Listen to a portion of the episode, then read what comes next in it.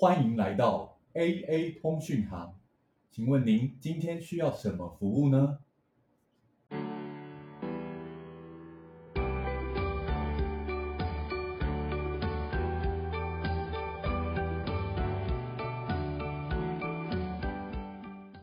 大家好，我是 AA。我是大伟，我是阿奈。不瞒各位说，最近有个烦恼啊，啊，大伟哥有烦恼，有什么烦恼？这也不太好说哎、大伟哥你就讲啊，我们都那么熟了，我们说不定可以帮你一起想办法啊。我你就帮我一起想。我最近呢，做我隔壁那个邻居啊，感觉越来越 gay 啦。啊，哎，不过啊，讲到邻居啊，我们上一集讲到了有线电话，我们这集是不是该聊聊无线电话了？嗯，邻居跟无线电话有什么关系啊？邻居就是一二三四五居的，从一开始的邻居啊。但说真的啦，我跟邻居时也没有很熟，我们就问问跟邻居最熟的大伟哥好了。其实我跟他也不太熟哎、毕竟已经过那么久了，谁知道这种老东西啊？哎，那 A 你知道吗？我是不知道什么邻居啦，但是哈，我知道无线通讯的起源哦。其实基本上无线通讯它最早最早它是用无线电的方式做传输的。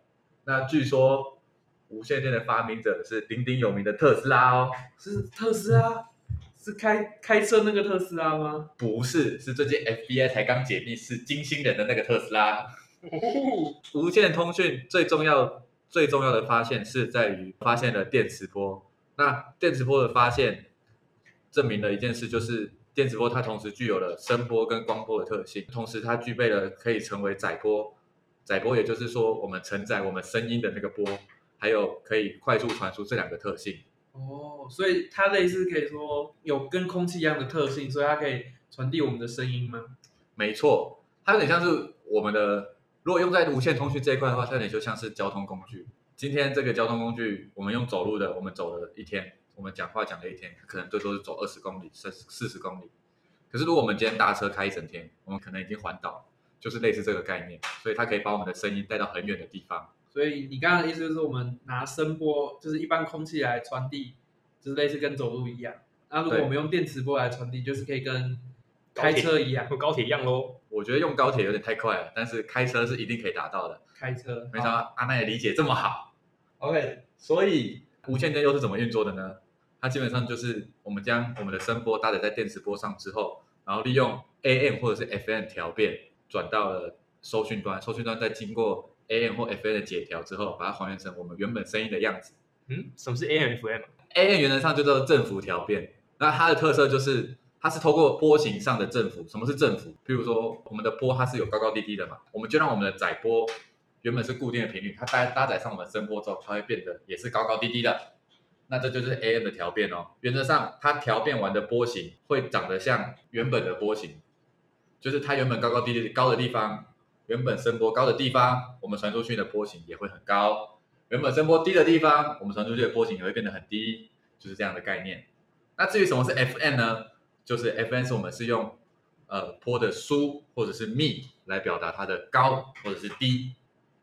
那怎么表示呢？我们的原始声音是高的时候，那我们的传出去的电磁波就是很密。那我们原始的声波是很低频的时候，传出去的电磁波就是很疏。就通过这样的方式来表达我们每一个声音、每一个字它不一样的样子。哦，好，那大家都知道了无线电对吧？嗯，那邻那之后的邻居呢？那当然就要请我们最常跟邻居相处的大伟哥喽。可是我跟邻居还好哎、好啦，你不要再装了，赶快说吧。邻居其实跟我们的无线电其实有点类似，它就是其实就是我们由我们的无线电商转而来的。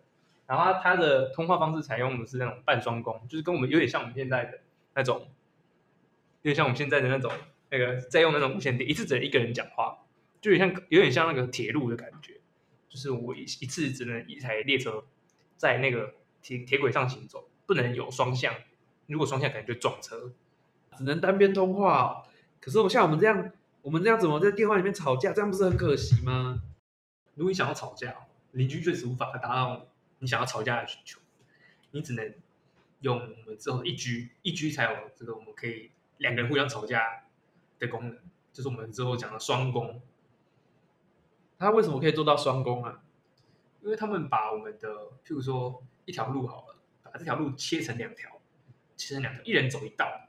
比如说我们现在我们打电话的时候，我们的电信公司就会分一个频段给我们，就是说九百九百 m 赫兹到九百零一 m 赫兹，这个这个一一 m 赫兹的这一个的通道让我们使用，然后我们就一人走一半，这样就可以实行用到我们的双攻的方式了。所以，例如说，当初路宽是一百公尺好了，电信公司分配这一百公尺给我们，可是，在零一 G 的时代的技术是，我走五十，你走五十，我们两个的讯号是不会互相干扰的，就不会发现像邻居世代一样，就是只有一个轨道，只有一个人可以走。没错，变成可以两个人都可以走。一 G 还有什么特性啊？一 G 它除了我刚刚讲的，就是那那个可以双攻的特性之外，它最主要的就是它的蜂巢式网络。什么是蜂巢式网络？蜂巢式网络就是我们的基地台的覆盖。简易来说，就是我可以打电话给另外一个城市的人。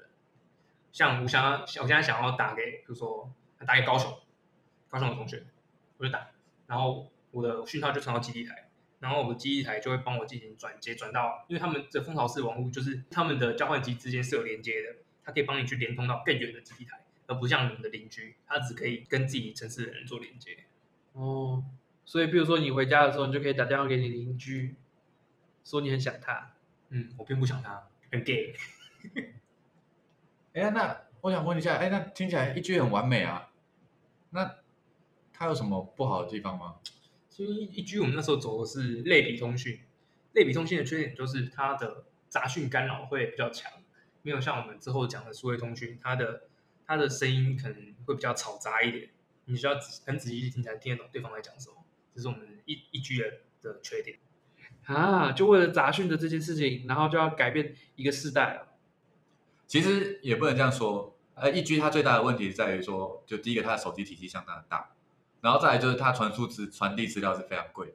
我们之前有查过资料，是那时候申请一家一个由中华电信申办的门号是三万块台币，那只黑金刚就是那时候传说中的黑金刚，一只是六万块台币。为什么要贵成这样呢？其实就跟类比讯号跟数位讯号有关系。那什么是类比讯号？类比讯号是我们今天讲话，它都会有一个呃频率值，比如说我现在讲话大概就是三百赫兹到五百赫兹左右，我每一个音它其实都代表三百、三百五、三百六十一、三百六十二、三百七十、三百三这样子，不同不同的数字在跑。类比讯号在传递的过程中，我们透过电池或夹带，然后转换过去，再转回来之后，对这个解调器来说，三百三、三百六、三百七十一的解调方式都不一样，或者是那个参数都是要进行调整。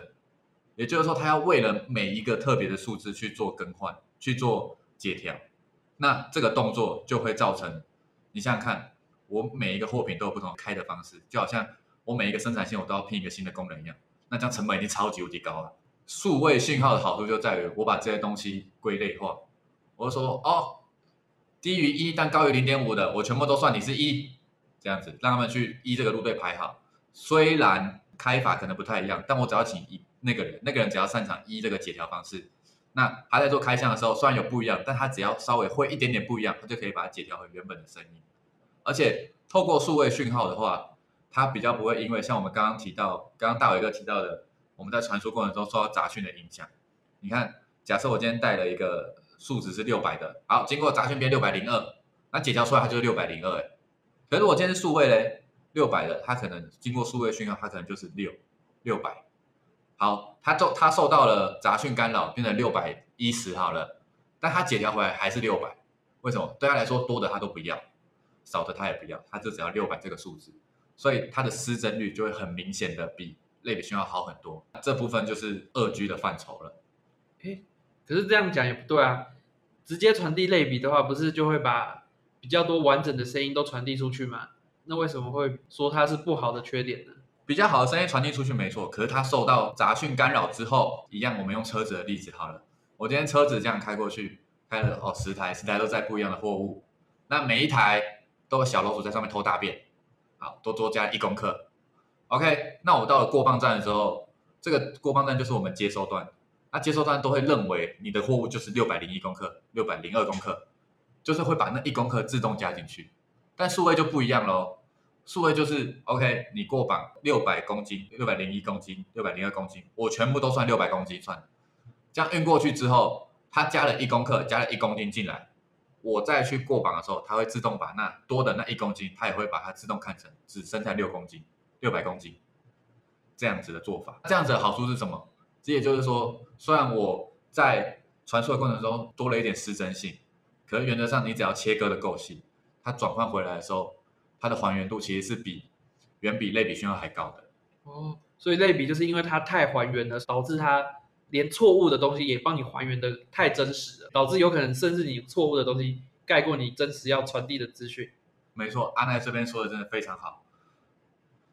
但是关于数位讯号的传递呢，因为今天时间也晚了，那我们可能就留到下一集再来做帮大家做讲解吧。好吧，那我们就今天就到这边了。嗯，大伟哥也要回去跟邻居好好说说他们的事情了。啊、今天不吃宵夜啊，啊，今天要吃宵夜哦，吃啊，吃啥？大伟哥请客。大伟哥请客，啊，你们要吃啥？邻居问问你的邻居啊，我们找你邻居一起吃。先不要，先不要。好，就这样，各位，拜拜拜拜。